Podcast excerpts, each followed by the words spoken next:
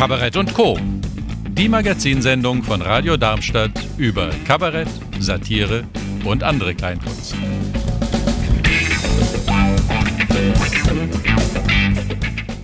Vielleicht mal ganz kurz zu der Person Jens Neutag. Für alle, die nicht wissen, wer er ist, das glaube ich, das sind nicht so arg viele. Äh, er ist schon ziemlich lange im Geschäft. Er ist Schauspieler, er ist Autor, er ist Sol Solo-Kabarettist. Er hat bei Kabarett ohne Ulf gespielt, da habe ich ihn auch kennengelernt, schon vor über 20 Jahren, ich weiß gar nicht mehr genau wann. Und äh, ja, er schreibt für andere Kabarettisten, auch Thomas Freitag, und ist richtig renommiert und etabliert. Das kann man schon so sehen, glaube ich, Jens. Ne? So. Äh, ich hoffe das so, ja. jetzt von dir möchte ich jetzt auch noch mal wissen, wie war das Pandemiejahr bis jetzt? Ähm, es ist insgesamt ein wenig traurig. Glücklicherweise kann ich sagen, also für meine Existenz äh, habe ich zumindest keine Geldsorgen. Also das, was an Unterstützung so ermöglicht wurde, ist zumindest für das, was ich äh, bedarf, ist es zumindest eine Hilfe, dass ich davon mich ernähren kann. Ähm, aber das ist ja nicht all das, was einen ausmacht, sondern man möchte ja raus auf die Bühne, man möchte seine ganzen Ideen irgendwo loswerden und dass es jetzt wirklich nach einem Jahr immer noch nicht geht und die Zeitzeichen im Moment ja auch nicht darauf hindeuten, dass es sich das in Kürze ändert, das schlägt schon so ein bisschen aufs Gemüt, muss ich ganz ehrlich sagen. Das kann ich nachvollziehen. Da geht einiges kaputt. So, und jetzt geht es weiter. Wir müssen ja nach vorne gucken, was dahin war. Das ist jetzt eh rum, was im Moment ist. Da haben wir auch im Moment nicht viele Möglichkeiten, was zu ändern. Wie geht es weiter? Das ist genau die Frage. Also es gibt ja da schon einige Modelle. Ich habe ja mit dir schon mal letzte Woche gesprochen, du hast ja schon mal angedeutet, dass ihr auch mit Streaming etc. da Experimente gemacht habt, auch mit Bezahlung, weil das Geld ist ja nicht ganz unwesentlich längerfristig, ob man da ja. auch was verdient. Erzähl doch mal, wie das war. Also wir haben uns äh, vorgenommen, äh, weil wir machen hier einen äh, recht lokal verankerten Jahresrückblick. Mhm. Das heißt, wir haben eine sehr treue Zuschauerschar, die wirklich lokal verankert ist. Die kann man also sehr gut ansprechen am Stück. Das ist immer, glaube ich, wichtig für sowas. Ich würde, ich glaube, ein Soloprogramm, was ich ja hauptsächlich überregional an ganz vielen verschiedenen Orten spiele, da hätte ich gern keine Kommunikationsweg gewusst, die Leute dann alle zu erreichen. Aber da war die Chance halt ganz gut und dann haben wir gesagt, okay, wir können die Bühnenshow nicht ersetzen.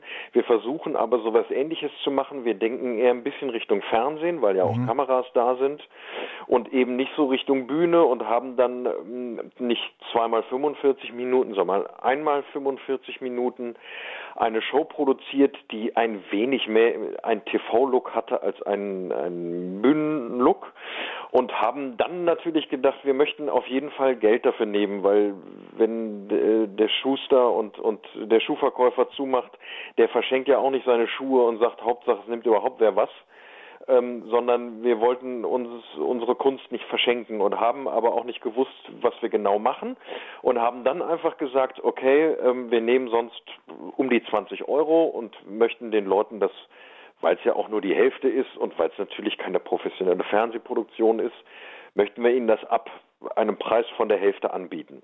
Und haben dann einfach gestaffelt, haben den Leuten das selber überlassen, wie viel sie bezahlen haben gesagt, wer gucken möchte, zahlt 9,90 Euro. Wenn ihr als Pärchen guckt, zahlt ihr 14,90 Euro. Wenn ihr uns unterstützen wollt, gibt es ein Unterstützerticket für 19,90 Euro und das große Unterstützerticket XXL für 24,90 Euro. Und waren dann mal gespannt, wie die Leute das so machen. Wir sind davon ausgegangen, es ist typisch deutsch, niemand kauft ganz klein, niemand kauft ganz groß, sondern es verteilt sich auf die Mitte, aber es war gar nicht so, sondern es war ungefähr paritätisch auf alle äh, Preisgruppen verteilt. Also die Leute haben wirklich für sich entschieden, ich möchte die unterstützen und zahle gerne auch für das kleine Digitalangebot einfach mal 25 Euro.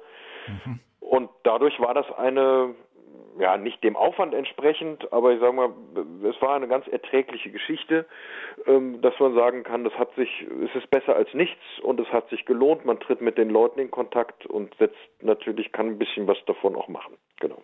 Und ist das für dich dann so, so, so eine Mangelveranstaltung oder eine Notlösung oder ein billiger Ersatz oder wie siehst du das? Also prinzipiell finde ich das äh, finde ich das keinen billigen Ersatz. Jetzt ganz konkret aufs Kabarett bezogen finde ich äh, also der der Urgedanke des Kabaretts für mich ist ja, dass man live vor Ort mit dem Publikum in einen Dialog tritt Und das ist natürlich durch alle Streaming oder durch die wenigsten Streaming-Sachen äh, möglich. Ist ja denn, man macht das halt wirklich auch im Direkten, aber dann hat man natürlich nicht dieses Raumgefühl, dass man den Moment gemeinschaftlich teilt. Das ist bei Theaterformen bestimmt anders. Im Kabarett ist das ein kleines Mango. Also das wird man so schnell nicht ersetzen. Aber ähm, es ist auf jeden Fall eine Möglichkeit, äh, das auszuleben, was man machen möchte, mit den Leuten in Kontakt zu bleiben. Ich glaube nur für den rein kabarettistischen Bereich äh, ist es nicht das, was auf Dauer das Live-Erlebnis ersetzen kann. Das ist ja auch nicht unbedingt der Gegenstand nee. bei der Sache. Ne? Also es kann, das kann ja beides existieren. Es gibt ja für beides Möglichkeiten. Also was mir aufgefallen ist bei, bei den Streaming-Dingern, da habe ich mit Michael auch schon drüber gesprochen, dass du von der Dynamik Dinge machen kannst, die du live gar nicht so ohne weiteres hinbringst. Also du kannst sehr leise, du kannst sehr nah an die Mikros gehen. Du kannst dein Gesicht an die Kamera bringen. Das erschließt auch Dimensionen. Finde ich teilweise durchaus auch spannend, ehrlich gesagt. aber nicht als Ersatz, sondern als eine eigene Form, die auch in Zukunft parallel existieren könnte oder sollte vielleicht sogar. Oder auch wird. Es gibt ja, glaube ich, keine Alternative. In jeder Beziehung das abzuschaffen, das glaube ich nicht. Äh, nee, auf keinen Fall. Also ich glaube auch, man muss, man muss halt äh, das Medium dann halt eben auch bedienen, das, was du gerade gesagt hast. Ja, also genau. man, man muss halt mit den Möglichkeiten, die man dann hat, und die sind ja nicht weniger als auf der Bühne, die sind halt einfach nur anders. Genau. Ähm, und mit denen muss man dann auch so ein bisschen, die muss man wirklich aktiv ergreifen, dass man auch die Möglichkeiten nutzt, um eben den Mehrwert, den die Technik hat, eben auch zu bedienen. Deshalb finde ich das dann auch wieder ganz spannend. Ich habe ja die Shows, die wir gemacht haben, weil wir ja gar keine professionelle Produktionsfirma daran setzen konnten, dann hätten wir am Ende sogar noch draufgezahlt.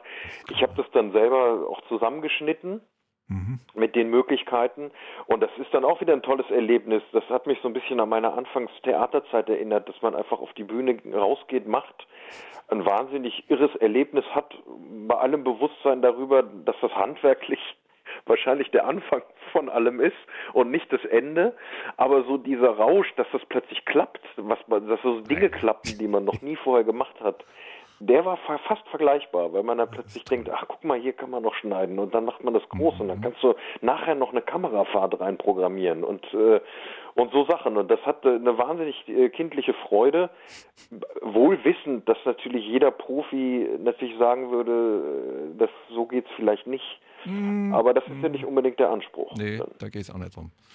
Jens, wir sind quasi schon am Ende. Das geht so dermaßen schnell immer hier vorbei. Aber wir. Habe ich zu viel geredet? Nein, gar nicht. überhaupt nicht. Zu wenig. Ich könnte okay. jetzt auch noch länger machen mit dir, weil da käme bestimmt eine ganze Menge raus. Letztes haben wir es ja auch geschafft auf anderthalb Stunden. Also das kann man ja wiederholen. Und äh, was ich aber schön finde, weil du hast eine unheimlich entspannte Haltung zu dem ganzen Kram und da offenbart sich auch irgendwie eine Perspektive und dass es vorangeht, auch wenn die Bedingungen sich nicht komplett ändern. Und das ist toll. Jens, ich danke dir sehr für dein, deine Anwesenheit hier in dieser Sendung. Sehr gerne. Freue mich, wenn wir uns demnächst mal wiedersehen. Ich wünsche ja. dir eine wunderschöne Zeit. Viele Grüße und auf bald. Auf bald. Mach's gut. Tschüss.